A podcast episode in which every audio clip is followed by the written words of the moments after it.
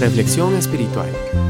Un momento de enseñanza, exhortación y palabra para instruir en justicia. En Santiago 5:13 leemos, ¿Está alguno entre vosotros afligido? Haga oración.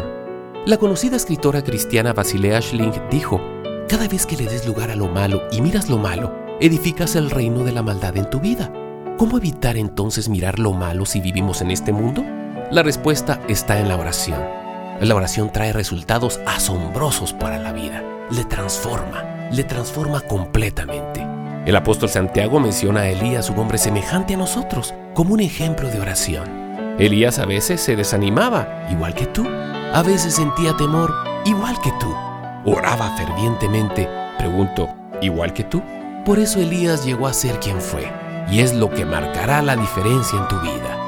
Cuando te relacionas con Dios, la apatía, el temor, los complejos, las dudas le dan paso a la gloriosa presencia del Espíritu Santo que te imparte el carácter y la victoria de Cristo.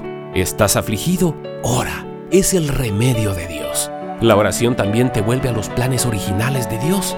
Dice Jeremías 29:11, porque yo sé los pensamientos que tengo acerca de vosotros, dice Jehová, pensamientos de paz y no de mal, para daros el fin que esperáis.